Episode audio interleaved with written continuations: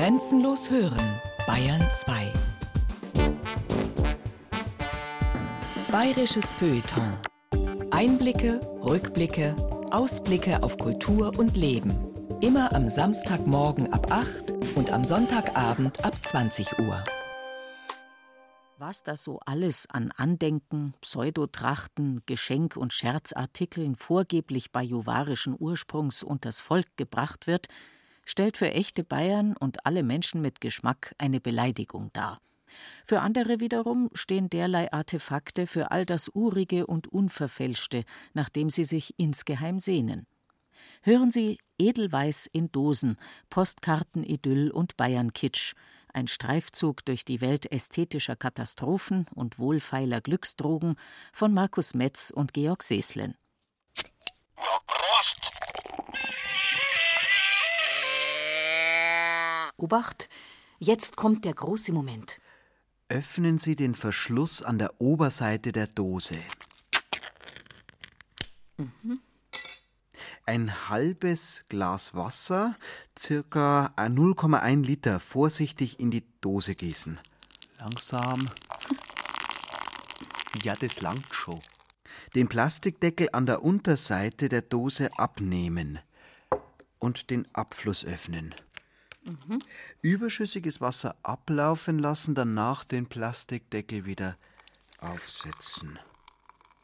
Und jetzt? Die Dosenblume an einen hellen Standort platzieren. Das Granulat der Dose regelmäßig mit kleinen Mengen Wasser feucht halten, bis die Samen zu keimen beginnen.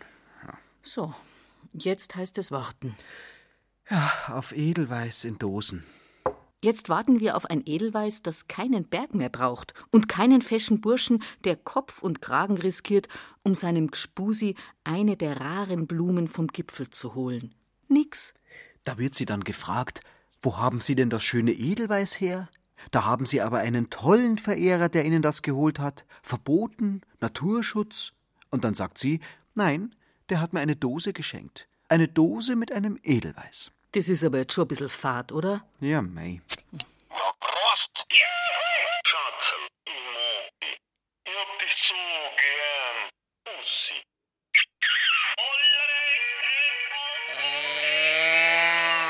Wir sagen es lieber gleich. Die Frage, wo die Grenze verläuft zwischen Kunst, Handwerk und Kitsch, zwischen netten Andenken und derben Geschmacksverirrungen, werden wir in dieser Sendung nicht abschließend klären. Wir denken auch gar nicht daran, weil was dem einen warm ums Herz werden lässt, das treibt der anderen Tränen in die Augen, vor Lachen oder weil es gar so peinlich ist. Prost! Über Geschmack kann man sich ja gerade noch streiten, aber mit jemandem, der anderen Leuten ihren Geschmack vorschreiben will, lohnt sich kaum das Reden, schon gar nicht über Bayernkitsch. Dort, wo der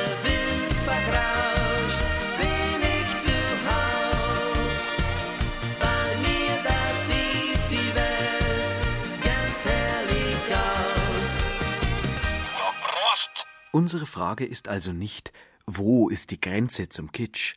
Die Frage ist vielmehr, wo ist die Grenze im Kitsch?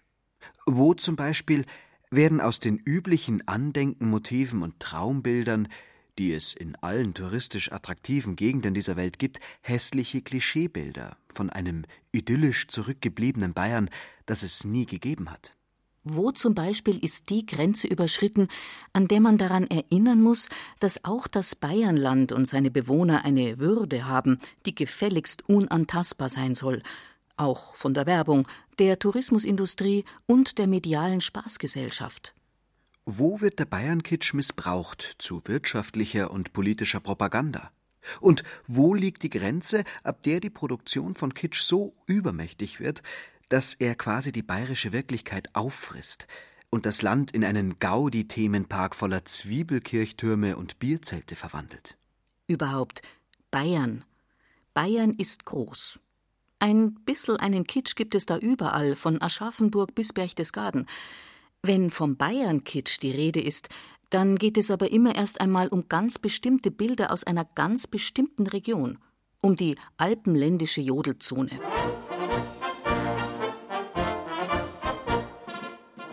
Es geht um Bilder der Berge, und der Voralpenlandschaft. Da, wo es Gipfelkreuze und Edelweiß gibt, Sennerinnen und Schurblattler, Balkone mit Geranien und Barockkirchen, Dirndl und Lederhosen, Blasmusik, Maßkrüge und Schweinshaxen. Achtung, aus dem Weg! Jetzt komm ich! Nix war's. Wieder einmal sind wir mit unserem zarten Stimmchen nicht gegen die Musik der Wiesenband und den Gesang der gröhlenden Menge angekommen. Wie aber jetzt das süße Hasel da hinten auf sich aufmerksam machen? Die blaue bayerische Glocke mit ihrem unverwechselbaren Klang hilft. Sie erinnert nicht nur an den letzten Ausflug auf die Alm, sondern macht auch den Weg durchs volle Zelt etwas leichter. Einfach an den Gürtel hängen und los geht's. Gegen solche Klischee- und Werbebilder wäre nicht das Geringste zu sagen. Wenn, ja, wenn nicht alles so furchtbar laut, bunt, groß und aufdringlich daherkäme, dass man glatt vergessen könnte, dass Bayern auch noch ein wirkliches Land ist mit wirklichen Menschen und mit wirklichen Problemen, Konflikten und Ideen. Was man so braucht von Bayern. Bayerisches Geschirr, König Ludwig Dekor, Weißwurstheber, Brotzeit-Teller, Rückwärtsuhren. In Bayern gehen die Uhren anders, Stunden, Minuten und Sekunden laufen links herum. Jodelmaßkrüge, bayerischer Jammersack, Teller, der bei Berührung die Bayernhymne abspielt, Schnapshäusel und Krügelset, original bayerische Einwanderungsurkunde. Kleine Typologie des Bayern-Kitschs. Prost! Der Bayern-Kitsch, so wie wir ihn kennen und nur zum Teil lieben, hat sechs Hauptbereiche. Erstens das mehr oder weniger lustige, gracherte oder sentimentale Kultobjekt aus Bayern. Die Kuhglocke, Neuschwanstein in der Schneekugel, der weißblaue Flaschenöffner, der jedes Mal Prosit sagt, das Edelweiß in der Dose, die Wackelkuh mit Mu. Zweitens die Musik, die keine Ruhe gibt. Das Angebot reicht von echter Volksmusik, eindeutig in der Minderheit, über alle erdenklichen Spielarten der volkstümlichen Musik, vorgetragen von allerlei Gaudiburschen und herzigen Madeln, bis zum sogenannten Bayern-Pop, dem mehr oder weniger bayerisch gesungenen Schlager.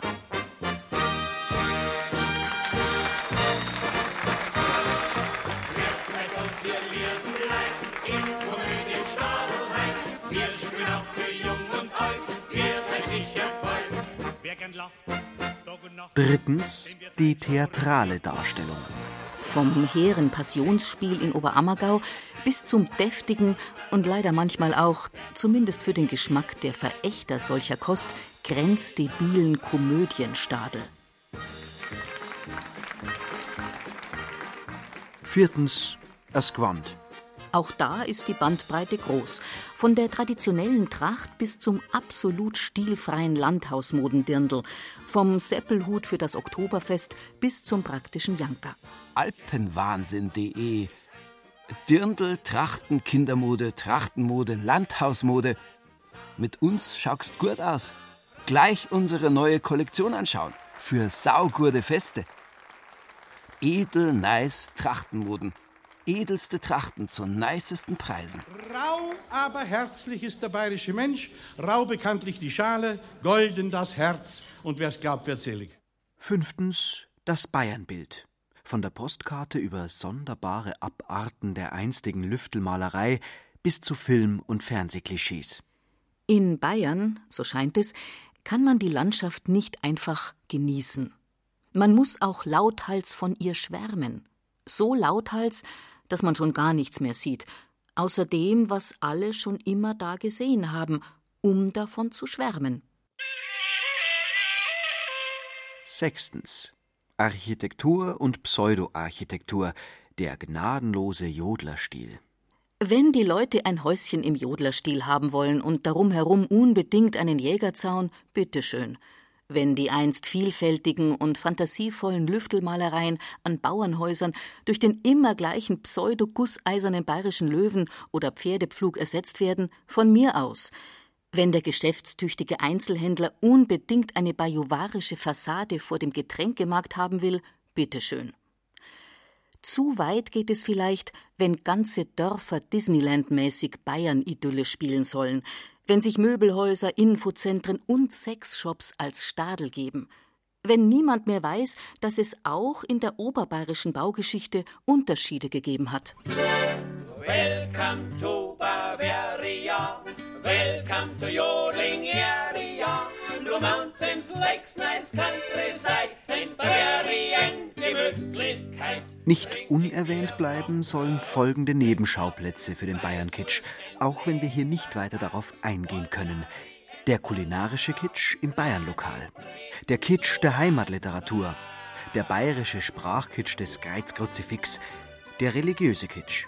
Schließlich eine Form des Bayern-Kitsches, der als sein grantiges Gegenbild daherkommt. Es gibt einen gerechten Zorn gegen die Verbindung von Geschäftstüchtigkeit und Bayerntümelei. Und es gibt einen sauren Kitsch bajuwarischer Hassliebe zur eigenen Heimat. So als wäre die einzige Art, noch ein echter Bayer zu sein, auf alles zu speien, was nur entfernt nach Jodelklischee und Bayernhuberei, nach Bierzeltpolitik und Laptop- und Lederhosenpropaganda riecht.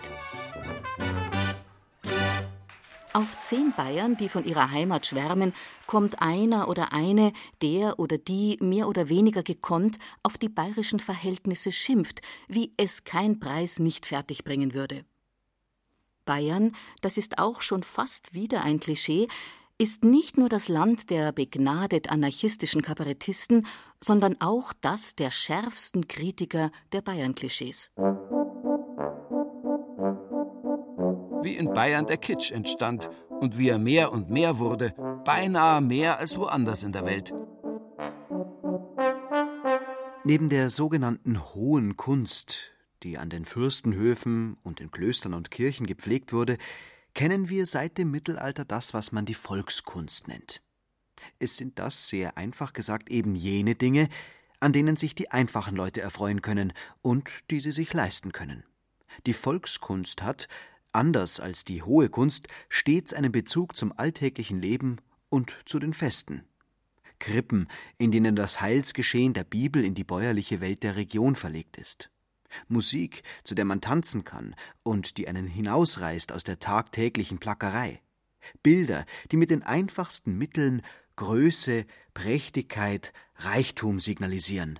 Verzierungen am Arbeitsgerät, Stickereien an der Kleidung, der geschnitzte Hausaltar, die bunten Gläser für den Sonntag und so weiter.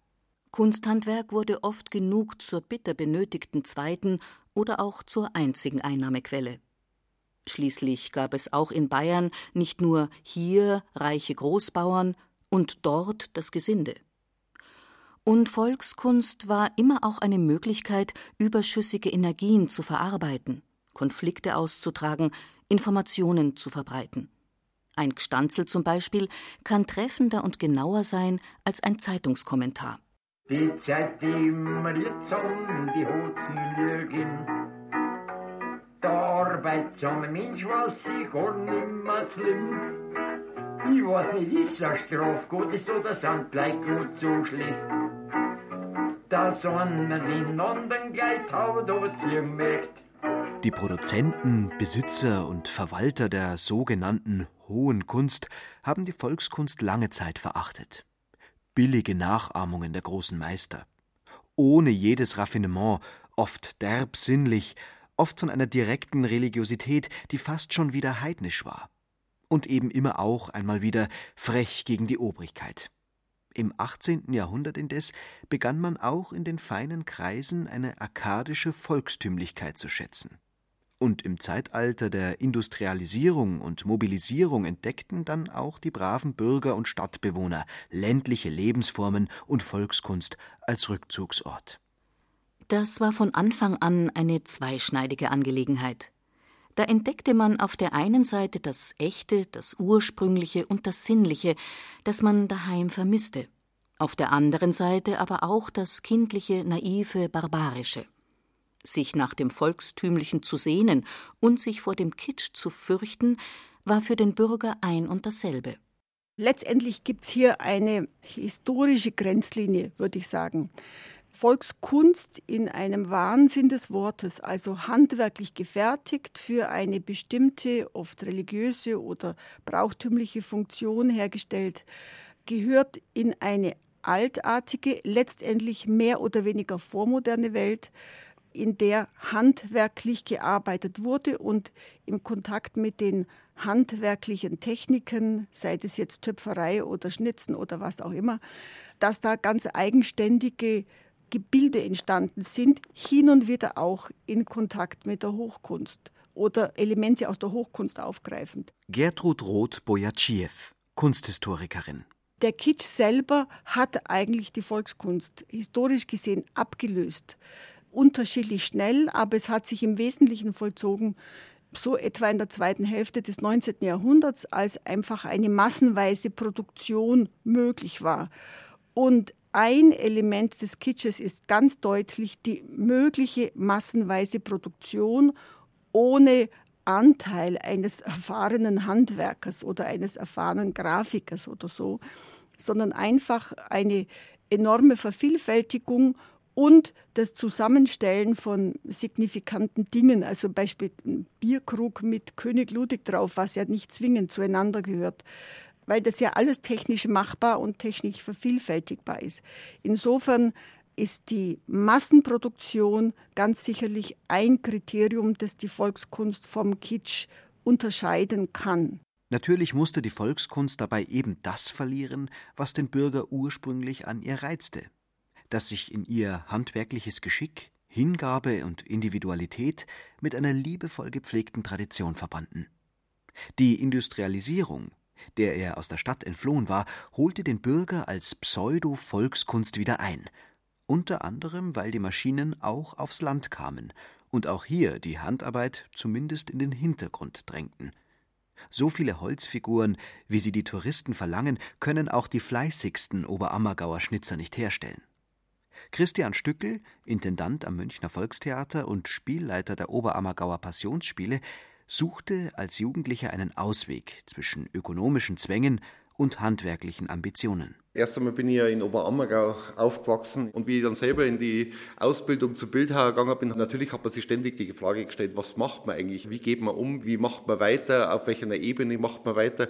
Es war 1910 Leon Feuchtwanger in Oberammergau, der hat das Passionsspiel besucht und hat dann irgendwie gesagt, im Übrigen treiben sie ein völlig veraltetes Afterkunstgewerbe, das nie äh, zur wirklichen Kunst wird. Und mit solchen Sätzen ist man natürlich der, in der Ausbildung auch umgegangen und hat sich also ständig die Frage Frage gestellt, mit was kann man eigentlich heute noch Geld verdienen? Funktioniert das noch, wenn man jetzt nicht in die große Kunst geht, aber funktioniert das noch als Handwerk, als Kunsthandwerk?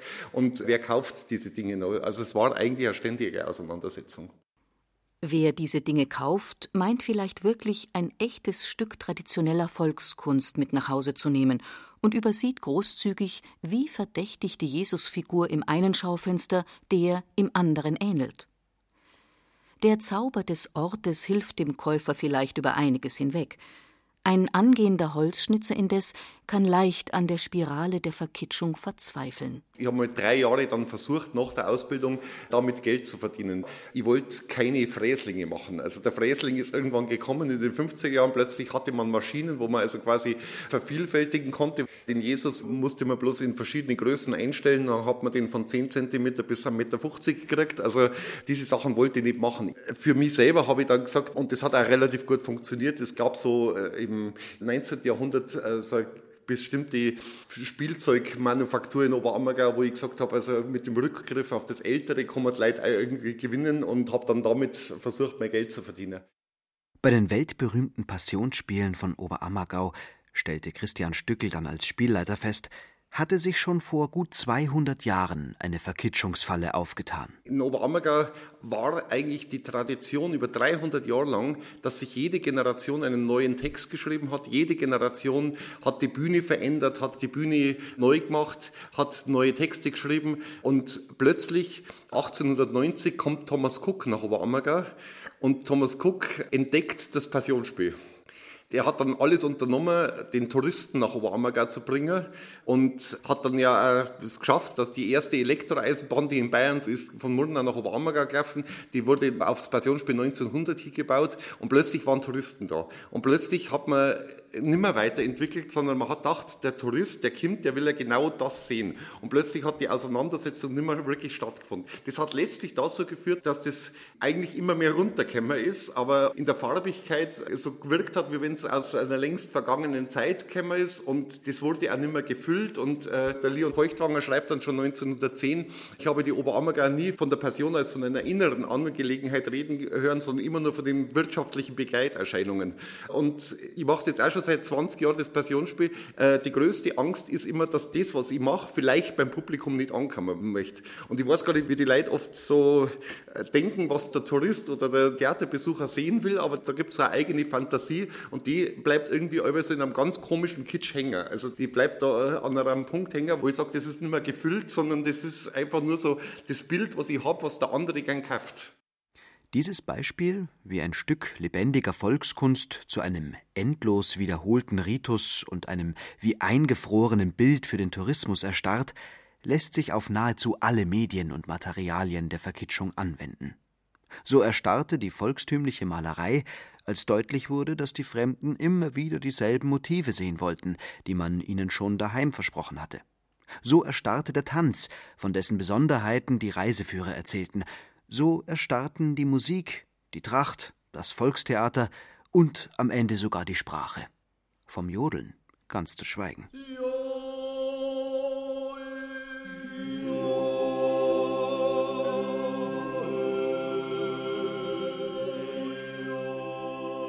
An der Erstarrung und der Gleichmacherei der Volkskunst im Kitsch sind die Touristen nicht allein schuld. Dass die Klischeebilder aus einer Teilregion so repräsentativ werden konnten für ein so großes und in sich durchaus vielfältiges Land wie Bayern, das hat auch politische Gründe. Wenn man irgendwo den Begriff Bayern schon verwendet, geschweige denn Oberbayern, dann ist man mit bestimmten Klischees verhaftet. Das ist teilweise aus verschiedenen Ursachen entstanden, teilweise wird es auch sehr gut zelebriert, aus wirtschaftlichen und politischen Gründen. Norbert Göttler, Bezirksheimatpfleger des Bezirks Oberbayern. Es ist schon aus politischen Gründen entstanden im 19. Jahrhundert, weil man bestimmte Symbole und Klischees brauchte, um diesen, verzeihen Sie, Multikulti-Staat, der damals schon ein vielfältiger Staat war, irgendwie zusammenzuschweißen. Das hat gut funktioniert und es hat wohl zusammen mit dem aufkommenden Tourismus funktioniert. Es gibt drei, vier, fünf Signalwörter und der Tourist sagt, ah, das ist Bayern. Dass wir Bayern selber damit nicht zufrieden sein sollten, brauche ich nicht betonen, aber im Sinne der Wirtschaftlichkeit des Tourismus wird es stark gepflegt. Paradoxerweise also, könnte man sagen, hat das Land, das immer so auf seine Eigenständigkeit pocht, im Inneren aber vor allem von Widersprüchen geprägt ist, seine kulturelle Einheit überhaupt erst durch die Fremden bekommen, durch ein Bild, das man ihnen anbieten konnte. Man könnte sogar behaupten, das Bayerische sei überhaupt nichts anderes als eine Erfindung erholungs- und erfrischungssüchtiger Preisen aus aller Welt. Aber das ist natürlich vollkommen übertrieben. Wahr ist indessen, dass man in Bayern schon immer gern die Probleme in Legenden und Bildern aufgehoben hat, das Urmaterial des Kitsches. Also ein sehr einfaches, aber eben damit auch falsches Bayernbild. Ich würde sagen, Bayern ist ein sehr einheitlicher Staat von Nord bis Süd homogen, ist immer so bäuerlich geprägt gewesen, kirchlich geprägt gewesen. Und es gibt halt Bauern, es gibt Bürger und es gibt natürlich diejenigen, die die Macht ausüben. Das ist natürlich ein sehr einfaches Bild. Erstens, Bayern ist ein sehr heterogenes Land, ist zusammengewürfelt aus verschiedenen Teilen, die mühsam zusammenhalten. Das Zweite, es ist ein Staat, der sehr schnell in die Industrialisierung gerutscht ist, weil es einen langen Nachholbedarf hatte richtige Industrialisierung beginnt erst Ende des 19. Jahrhunderts, eigentlich erst im 20. Jahrhundert, wird dann durch die Umwälzungen nach dem Zweiten Weltkrieg radikalisiert, völlig neue Bevölkerungsschichten entstehen, ein industrielles äh, Gefüge entsteht. All das sind sehr schnelle Entwicklungen, die andere Länder langsamer vollzogen haben. All das macht eine innere Unruhe, das ist ganz klar. Und es gibt nach wie vor eine Gleichzeitigkeit. Es gibt natürlich Regionen, Dörfer, wo noch die alten bäuerlichen Strukturen herrschen und zehn Kilometer davon sind die längst nicht mehr der Fall. Und es ist eine ganz neue Sozialstruktur, die wir noch mit den alten Begriffen benennen, die aber damit nichts mehr zu tun hat. All das braucht irgendwie Bewältigen. Das Dritte ist, Bayern ist immer, wie alle Staaten dieser Art, ein hierarchischer Staat gewesen. Es gab ein Oben und Unten, es gab starke soziale Spannungen. Nicht jetzt bloß zwischen Arbeiterschaft und Bürgertum und Bauerntum, sondern eben auch, wenn man zum Beispiel die Wilderer anspricht, zwischen den Grundbesitzern, zwischen dem Adel, zwischen der Geistlichkeit und dann den einfachen Leuten, die zum Beispiel nicht jagen durften. Daraus entstehen natürlich solche Mythen, die es aber in anderen Ländern auch gibt, des Outlaws, des Robin Hoods, ja, bei uns der Jännerwein oder der Räuber Kneißl oder andere Wilderer. Also diese kleine Gegenbewegung des Anarchischen. Historisch geprägt kann man schon sagen, es gibt auch die Traditionslinie des Anarchischen im bayerischen Wesen, das ist vorhanden. Auch nicht, weil es in den Genen ist, sondern weil es durch historische, soziale, politische Umstände so entstanden ist. Es war einmal und Kohle jung frisch Blut, wo der in schiersten Ausgang gang her in aller Früh bei der Nacht, wo der in schiersten Ausgang gang her in aller Früh.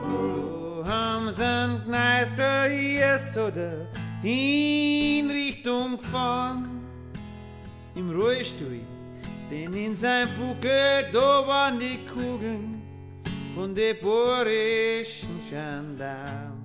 Der Kitsch des 19. und des 20. Jahrhunderts hat also darüber hinwegtäuschen sollen, dass Bayern ein Multikultiland war.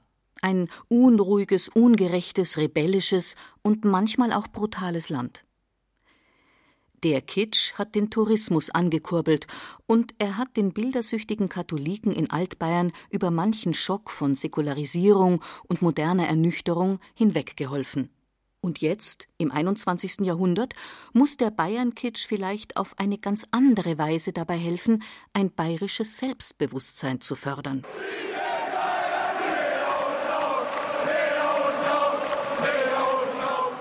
Ja, schon recht. Die sind ja bloß neidig. Ein Selbstbewusstsein, sage ich, das vielleicht wenigstens zum Teil das Multikulti-Gefühl auch wieder erlaubt weil ein Dirndl oder eine Lederhose kann eine jede und ein jeder tragen. In einem Auto mit dem Aufkleber Ich bin ein Bayer, hast mich? muss nicht unbedingt jemand sitzen, den man früher einen waschechten Bayern genannt hätte. Ein bayerischer Kabarettist kann Django Asyl heißen und seine Eltern können aus der Türkei stammen und er ist halt doch, also bayerischer geht's nicht. Nein, nein, ich mein, wo Sie her sind. So, Engelsberg. Nein, nein, ich meine, äh, so geburtsmäßig. Ach so, Deckendorf. Das Angenehme am Bayern-Kitsch ist, es findet sich immer jemand, der sich darüber lustig macht. Und zwar gepfeffert. Und er behauptet rundheraus, als Bayer muss man nicht geboren sein. Zum Bayerntum muss man sich nur bekennen. Und zwar sehr eindeutig, nämlich mit geballten Ladungen der verschiedensten Sorten von Bayern-Kitsch. Und das ist auch schon wieder das Unangenehme am Bayern-Kitsch, sein Bekenntnischarakter. Jeder kann ein Bayer sein, sagt der Kitsch, aber er muss es dann auch laut, bedingungslos und derb sein. Alles oder nichts, sagt der Bayern-Kitsch und tut so, als wäre er niemals politisch missbraucht worden. Norbert Göttler, Bezirksheimatpfleger Oberbayern. Die Grenze ist, wie ich gesagt habe, erreicht, wenn diese einseitigen verzerrenden Darstellung, die der Kitsch ja ist und die das Klischee ja darstellt, zu demagogischen Zwecken, zu ideologischen Zwecken missbraucht werden. Das ist in gewisser Weise im 19. Jahrhundert schon aus politischen Gründen passiert. Das passiert heute auch aus Werbezwecken, aus wirtschaftlichen Zwecken. Schauen Sie bloß aufs Oktoberfest. Das Dritte Reich war der Gipfel sozusagen der Verzerrung, der ideologischen Verzerrung und Einbindung dieser Traditionen in die Blut- und Bodenideologie. Natürlich hängt uns das heute nach, das erlebe ich tagtäglich bei einem Publikum, das der Heimatpflege und schon der Begriff Heimat ist problematisch, wie wir alle wissen, der dem nicht komplett von Anfang an nahe steht, sind wir ständig in Rechtfertigungszwang. Dürfen wir uns überhaupt mit Heimat beschäftigen? Genau auf diese Frage gibt der Bayern-Kitsch die einfachste, lockerste, manchmal aber auch einfach locker die blödeste Antwort. Denn es wird ja nicht nur Bayern-Kitsch verkauft, sondern es werden auch ein paar Sachen mit Bayern-Kitsch verkauft. Nicht nur Milchprodukte, Ferienreisen und Brauereimarken, sondern auch politische Programme oder eine Mir-San-Mir-Wirtschaft, wo das Konservative schon einmal ins Reaktionäre tendiert und eine gewisse Staatspartei allen Ernstes eine Gleichung aufmacht zwischen politischer Gesinnung und bayerischer Mentalität. Deswegen ist vielleicht eine Grenze im Bayern-Kitsch erreicht, wenn es im CSU-Shop zusammen mit lustig bunten Wahlkampfbroschüren dieselben weiß-blauen Kultobjekte gibt wie im kommerziellen Bavaria Souvenirshop.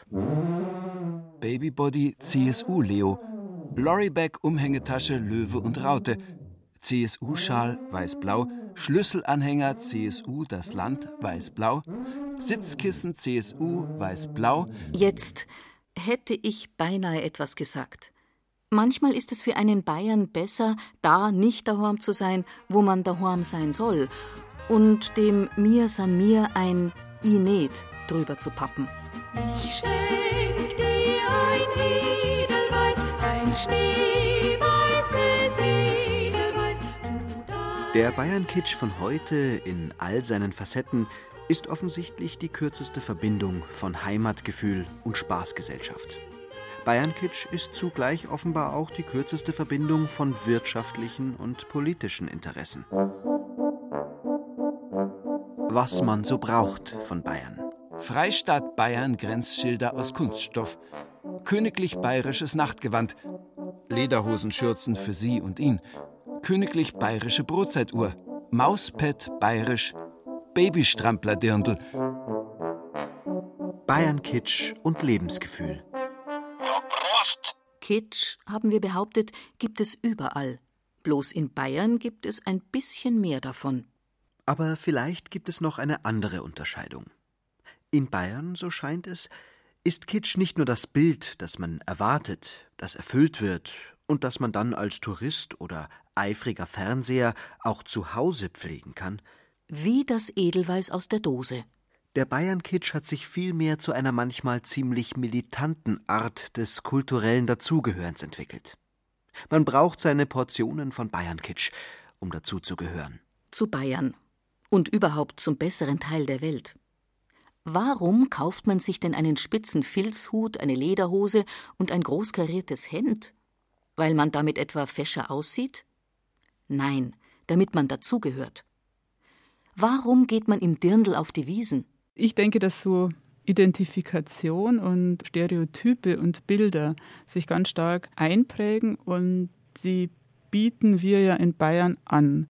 Margareta Schweiger-Wilhelm ist Volkskundlerin am Lehrstuhl für europäische Ethnologie an der Universität Augsburg. Die oberbayerische Postkartenidylle in erster Linie, mit der wird viel Geld verdient und mit der wird aber auch sehr viel Image transportiert. Und wenn ich jetzt meine Studierenden anschaue in den Seminaren, dann verbinden sehr viele, wir haben durchaus in Augsburg auch ein internationaleres Publikum, vor allem aus Osteuropa auch. Sie verbinden Bayern sehr stark immer noch mit diesen Stereotypen, mit dieser Dirndl, Lederhosen, blauer Himmel, weißblauer Himmel Mentalität. Und haben schon so das Bestreben, vor allem zur Wiesenzeit, da dazuzugehören und sich entsprechend zu kleiden und sind da aber hemmungslos, was Stil, Rocklänge, Muster der Stoffe und so weiter anbelangt. Hauptsache, man gehört so dazu. Und das ist für mich dann so die Grenze. Was ist da Kitsch oder was ist so eine Sehnsucht nach Identifikation oder warum will sich ein osteuropäischer Student mit unserem Oktoberfest mit der Wiesen so stark identifizieren. Und vielleicht kauft man sich mit diesem Kitsch auch ein Stück Dazugehörigkeit. Ganz anders als Schwarzwälder Kuckucksuhren, Buddelschiffe aus Hamburg oder auch beleuchtete Gondeln aus Venedig haben es die magischen Objekte und Rituale des Bayern-Kitsches geschafft, zu globalen Symbolen der Dazugehörigkeit, der Identifizierung und der, ja, der Heimat zu werden. Um diese letzte Transformation zu vollziehen, von der Volkskunst zur touristischen Massenware, von der touristischen Massenware zur multimedialen Bildermaschine und von der populären Bildermaschine schließlich zum globalen Markenzeichen für die Konstruktion von Heimatgefühlen, musste sich auch der Bayern-Kitsch noch einmal von seinen Wurzeln trennen dem wahren Traditionalisten zieht es ja die Haferlschuhe aus, wenn er sieht, was alles als bayerisch verkauft wird. So wenig der Bayern-Pop noch mit den Überlieferungen der Volksmusik zu tun hat, so wenig haben die zu immer mehr Anlässen obligatorischen Fantasiedirndl etwas mit einer einstigen textilen Zeichensprache zu tun. Je mehr sich der Bayern-Kitsch verbreitet, unerwartet locker überspringt er die Hürden von Kulturen, Ländern, Generationen, politischen Milieus, desto weniger hat er eigentlich noch mit Bayern zu tun. Was man so braucht von Bayern. Badeente Dirndl, Badeente Bur, Bierkrug Babyflasche, Nuckelkrug, Badesandale, Haferlschuhe, Paulaner Weißbier Leuchtglas, Flachmannset, Dirndljäger, T-Shirt mit Aufdruck Da bin i her, da kehr i hi. Kaffeetasse im Trachtenlook. Der Bayern-Kitsch kennt kaum noch Grenzen. Weder Grenzen der Topographie noch solche des Geschmacks. Doch zur gleichen Zeit wachsen innerhalb die Abgrenzungen. So wie es neben dem Oktoberfest, das vielen Bayern längst zu groß, zu laut und eben zu unecht geworden ist, die historische Wiesen gibt, so entwickelt sich neben dem massiven Bayernkitsch auf vielen Gebieten eine Form von bayerischer populärer Kultur, die auf Qualität und Charakter achtet, ohne sich als schiere Traditionshuberei zu verstehen. Ist das deins oder ist es seins? Oder kehrt das ihr oder ist es das von dir? Volkskultur war immer eine lebendige Angelegenheit, so wie eben Kitsch immer irgendetwas Totes in sich hat. In Zeiten der Digitalisierung kann auch die Volkskultur digital sein, so wie das Gstanzel von heute gesampelt und gerappt sein kann. Mit dem Blues versteht sich die bayerische Volksmusik so gut wie mit dem Reggae. Jeder gibt ein bisschen was, jeder nimmt ein bisschen was, jeder darf ein bisschen was und jeder hat ein bisschen was. Ein paar Vorurteile abzubauen kann nicht schaden. Anything goes. Aber wohin geht es? Wir haben heute im Gegensatz noch zu den ersten Nachkriegsjahrzehnten ein definitiv entspanntes Verhältnis zum Kitsch. Wie auch nicht. Wer behauptet, er oder sie habe keinen Kitsch zu Hause und im Herzen, den zeihen wir ohne weiteres der Lüge. Das hat sich letztendlich eigentlich verändert, etwa so ab 1980 in den unterschiedlichsten Publikationen, dass man einfach den Menschen ein Recht auf Kitsch zugesteht. Auch wenn immer noch so eine pejorative Bedeutung damit verbunden war. Gertrud Roth-Bojatschiew, Kunsthistorikerin. Nur ein kleines Beispiel von Burkhard Schmidt gibt es den Satz, in jedem von uns steckt ein Tropfen Kitsch, weil Kitsch der kürzeste Weg zur Versöhnung mit den Lebensumständen ist. Also hier wird angesprochen auf diese Spannungsminderung, die wir natürlich alle irgendwo immer wieder suchen, weil Spannung immer zu auszuhalten ist schrecklich. Und so wird eigentlich der Kitsch dann doch recht augenzwinkernd als menschliches Bedürfnis irgendwie akzeptiert. Aber das sind zwei verschiedene Strömungen, wobei die erstere, die eher ablehnende, auch die, wodurch man sich diskreditiert, wenn man das akzeptiert, wirklich eher in die erste Hälfte des 20. Jahrhunderts gehört und die Auflösung dieser Ablehnungshaltung eher in das Ende des 20. Jahrhunderts. Und heute ist es relativ gleichberechtigt, würde ich sagen. Es gibt ja etliche Künstler wie Jeff Koons oder Haruki Murakami, die ganz eindeutig Kitsch produzieren und das auch verteidigen.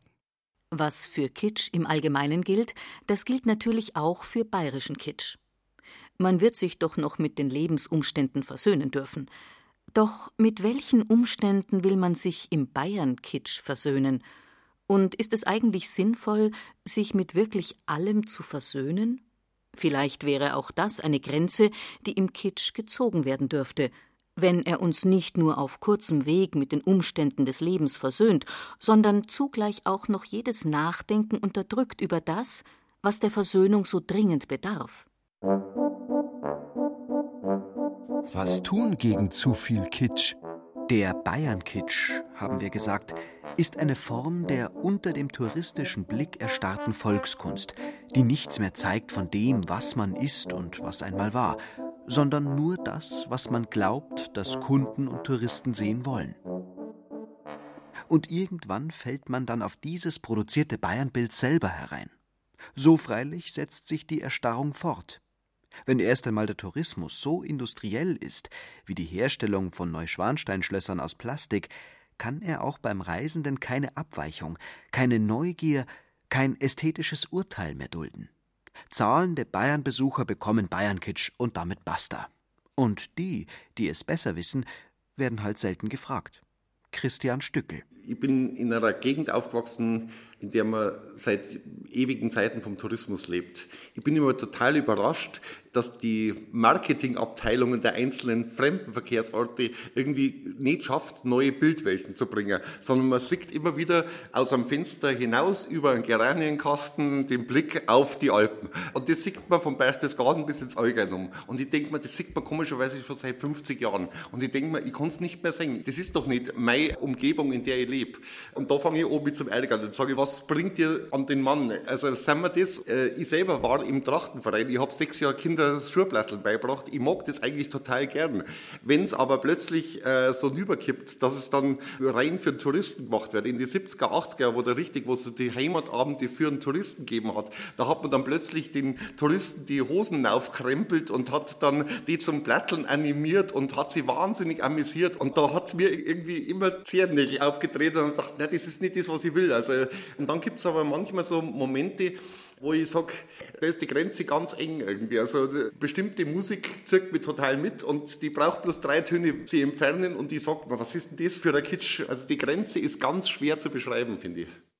Die Grenze zum Kitsch oder eben die Grenze im Kitsch zieht also nicht irgendeine ästhetische Norm, auch nicht der Grad an industriellen statt handwerklichen Anteilen. Die Grenze liegt dort, wo man aufhört, die eigenen Geschichten zu erzählen, die eigene Welt zu sehen, sogar den eigenen Spaß zu haben. Die Grenze im Bayern-Kitsch mag auch dort liegen, wo man sich buchstäblich zum Deppen machen muss. Denn erstarrt, wie so viele Elemente der Tradition, ist auch der Humor, der einst ein probates Mittel war, sich gegen die Obrigkeit zur Wehr zu setzen und die Verhältnisse unter dem Blick der Zensur hindurch zur Kenntlichkeit zu verzerren. Daraus wurde ein Humor, der es den Touristen erlaubte, sich in Niederungen von Sinnlichkeit und Sexualität zu begeben, die sie zu Hause nicht betraten. Schließlich handelt es sich bei den Objekten der Komik um ungebildete bauernschlaue Landleute, denen der Großstädter ja nun doch kulturell überlegen wäre. Wenn's Arschal brummt, ist's Herzal gesund. Ha, ha, ha. Sind sie nicht drollig, diese Bayern?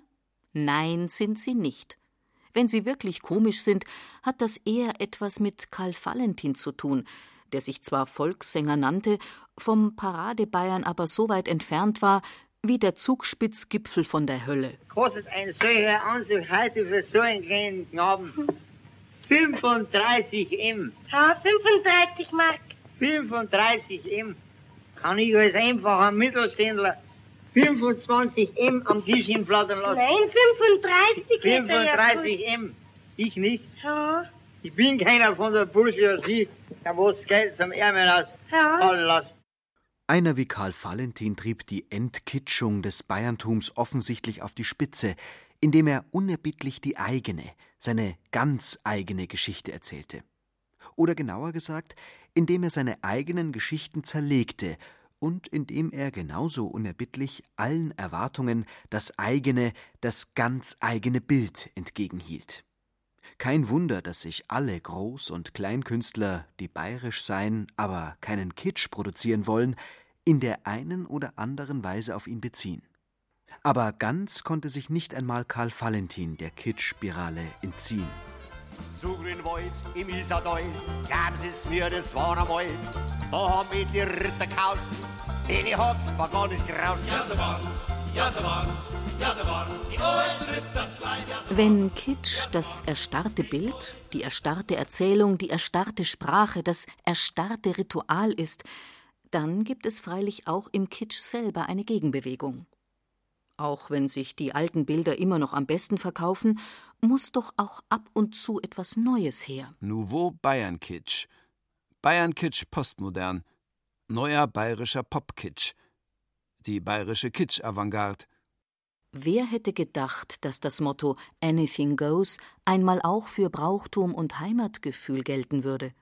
Volkskundlerin Margareta Schweiger-Wilhelm. Ich kann immer so ein bisschen aus der Universitätsperspektive sprechen über meine Seminare mit den Studierenden. Und da beobachte ich schon, dass da erstens die Neugier wächst auf diese, was passiert sozusagen jetzt auch in der Szene, dass es da aber auch die Lust an der ja, am Mischen ist. Also wir haben jetzt zum Beispiel mit unserer Fachschaft, die haben sehr lange nichts mehr veranstaltet und die machen jetzt in zwei Wochen einen Heimatabend, aber da wird das Arm als Ad geschrieben und da ist jetzt eine Tanzelmusik, weil eine Studentin da mitspielt und wir haben den DJ T-Rex. Und die fühlen sich damit sehr wohl. Und es wird, glaube ich, noch ein Poetry Slammer kommen. Und das ist für mich eigentlich schon so ein Ausdruck auch, dass man da beides verbinden kann. Und dass es, es wäre unmöglich gewesen, vor zehn Jahren noch an der Uni einen Heimatabend zu veranstalten. Das wäre so diese Ecke gewesen, wo sich die Intellektuellen mit Grausen wahrscheinlich abgewandt hätten und da wirklich diese Dichotomie noch so verfestigt. Und da, finde ich, hat sich was getan. Da wechselt man ein Stück weit die Seiten. Aber das ist natürlich auch nicht der Bereich, wo es eben um diese vorgefertigte, konfektionierte Massenware geht, die eben einen, ja, Massengeschmack bedienen soll und gleichzeitig aber natürlich auch finde ich, also was mich so ärgert an diesen Stereotypen, an den Klischees, ist, dass man die Leute wirklich auch für sehr dumm verkauft. Und zwar im wahrsten Sinne des Wortes. Und es ist auch nicht der Bereich, in dem es um das museale Bewahren historisch getreuer Traditionen geht. Aus der Erstarrung erwachen, in ganz anderem Sinne, die Kitschbilder nämlich auch durch ihre Überdrehung, ihre Frivolisierung. Aus dem Bayern Kitsch wird Bayern Trash. Kondome mit Lederhosenaufdruck und Weißwurstgeschmack, T-Shirts mit Anleitung zum Fenstern, Memory mit Nahaufnahmen praller Dirndl-Ausschnitte. Aber auch in den ernsthafteren Sektoren von Bayern-Kitsch und neuem Heimatgefühl kann man schon gelegentlich ins Grübeln kommen über ein Überschwappen von Landlust, Heimat und Bayern-Kitsch. So Bezirksheimatpfleger Norbert Göttler. Wir haben vor 15 Jahren eine ernsthafte Debatte gehabt, ob dieser Berufsstand des Heimatpflegers, ob er sich nicht umbenennen soll, weil der Begriff so antiquiert erschien und so, dass er jungen Menschen nicht mehr präsent ist. Das ist nicht geschehen damals, weil uns nichts Besseres eingefallen ist, aber heute auch, weil der Begriff Heimat wieder sehr präsent ist. Ich bin Land auf Land ab bei Diskussionen, und zwar auch bei Gruppen, die sich früher mit dem Begriff Heimat nicht beschäftigt haben. Die Grünen haben einen Kongress in Regensburg gehalten, Phoenix macht eine Sondersendung, der Spiegel hat ein Sonderheft zum Thema Heimat hervorgebracht. Also alles in einer Weise, wo wir professionellen Heimatpfleger schon zusammenzucken und sagen, Gemach, Gemach. Nicht überall, wo Heimat groß draufsteht, ist auch Heimat drin. Also paradoxerweise empfinden wir uns momentan eher als kritische Mahner, nicht weil wir was gegen Heimat haben, sondern weil wir diesen Hype oder weil wir befürchten, dass dieser Hype, wenn man so neudeutsch sagen will, auch schnell wieder zu Ende gehen kann und das Wesentliche dann doch verloren geht. Das ist unsere Befürchtung. Jetzt muss die Heimat schon vor der neuen deutschen Heimatwelle und dem Anything Goes Bayern Kitsch geschützt werden. Damit kommen wir zu einer letzten von vielen Transformationen des Bayern-Kitsches im Lauf der Zeit. Neben der Touristenattraktion war er einmal ein Mittel von Verständigung, von Einigung in einem Land voller Gegensätze und Ungleichzeitigkeit. Doch im Zeitalter des Anything Goes funktioniert diese einigende Wirkung nicht mehr. Der Bayern-Kitsch lässt die verschiedenen Fraktionen auch wieder auseinanderfallen. Zum allfälligen globalen Bayern-Kitsch der in New York, Shanghai oder Berlin beinahe noch besser funktioniert als in Schliersee oder Oberammergau, entwickeln sich ständig Alternativen. Mal eher radikal, mal eher sanft, wie die historische Wiesen, als freundliche, authentische und würdige Alternative zum Globalbesäufnis mit Blasmusik auf dem Oktoberfest. Wir erleben aber auch in verschiedenen Bereichen, dass es zu harten Auseinandersetzungen kommt zwischen Menschen, die wirklich das Traditionelle wollen, die beispielsweise in der Volksmusik oder im Trachtenwesen sagen, das und das und das sind unsere Formen und was anderes gibt es nicht. Und wir wollen auch keine Mischungen und wir wollen auch keine Neuerungen. Das ist die eine Seite der Medaille. Die andere sagt, ja, alles geht. Überall, was wir von der Welt mitkriegen, auch in der Volksmusik muss die ganze Welt sich widerspiegeln. Im Trachtenwesen muss man alles sehen, was irgendwo anders auch passt und mit allen möglichen Materialien kombiniert werden. Das sind die beiden Extreme. Ich habe kein Problem damit, dass es diese beiden Pole gibt. Ich fürchte nur oder ich sehe, dass diese beiden fast nicht mehr gesprächsfähig sind, sondern dass diese Extreme ziemlich aufeinander prallen und miteinander kaum mehr was zu tun haben. Und da muss man trotzdem sagen, jede Art von Tracht, jede Art von Musik, jede Art von Bauwesen hat immer Veränderungen erfahren und wird immer Veränderungen erfahren. Und das ist auch nicht von der Heimatpflege steuerbar, sondern das ist ein Grundgesetz. Man muss es beobachten, man muss seine Meinung dazu sagen, wo gute Entwicklungen zu sehen sind und wo nicht. Aber dass Veränderung auch Modeentwicklungen, auch Auseinandersetzung mit Kitsch immer zu diesen Formen gehört, ist, glaube ich, unstrittig. Auch in der Sprache. Man wird sich wundern, wie die bayerische Sprache vor 300 Jahren geklungen hat, da wird man fast nichts verstehen. Nicht mehr gesprächsfähig, die Rechten, die Linken, die authentischen und die touristischen Schurblattler. Nicht mehr gesprächsfähig, die stolzen Besitzer von Edelweiß in Dosen oder jodelnden Bären und die Naturschützer und Sammler regionaler Kultur. Nicht mehr gesprächsfähig die Architekten von bajuwarischen Erlebnisparks und die Kämpfer um die Erhaltung von Bausubstanz und Dorfstrukturen. Nicht mehr gesprächsfähig die Landhausmodenschau und der Trachtenverein. Überhaupt keine bayerische Sprache mehr, nur noch die Sprache des Bayernkitsches das wäre der Untergang Bayerns durch seine medientechnische Reproduktion. Eine Chance der Gegenbewegung gibt es natürlich immer. Es fragt sich nur, wie sie realisierbar ist. Zum Beispiel in der Musik ist sie leichter realisierbar, weil Musik natürlich ein vergängliches Phänomen ist. Man macht sie und dann ist sie auch verklungen. Aber wenn Sie jetzt in die Architektur denken, die große klassische vormoderne ländliche Architektur war das Bauernhaus. Das ist so nicht mehr herstellbar, denn die Wirtschaftsform existiert gar nicht mehr. Und im Sinne dann des ländlichen Kitschhauses sind sehr viele großartige Bauernhausregionen einfach vernichtet worden weil sie halt auch in dem neuen Wirtschaften nicht mehr wirklich funktionierten oder sehr aufwendig zu renovieren waren.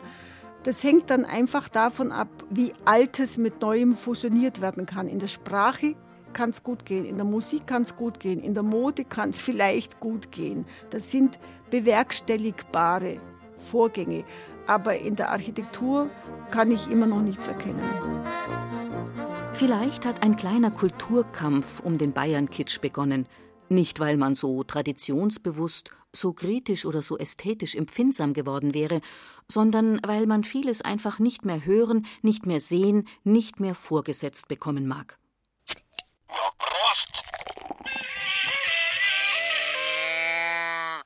Was man von Bayern dann vielleicht doch nicht so braucht. Jodelkuschelpuppe, Original Hofbräu Trachtenhut, Hirschkopftrophäe in Pink oder Laubfroschgrün, singender Wackelseppelhut grau. Saubernde Dreckerte. Edelweiß in Dosen, Postkartenidyll und Bayernkitsch. Sie hörten ein bayerisches Feuilleton von Markus Metz und Georg Seslin. Es sprachen Ruth Geiersberger, Werner Hertel und Burchard Dabinus. Ton und Technik Gerhard Wichow und Roland Böhm. Regie Markus Metz. Redaktion Ulrich Klenner. Eine Produktion der Redaktion Hörbild und Feature Land und Leute des Bayerischen Rundfunks 2013.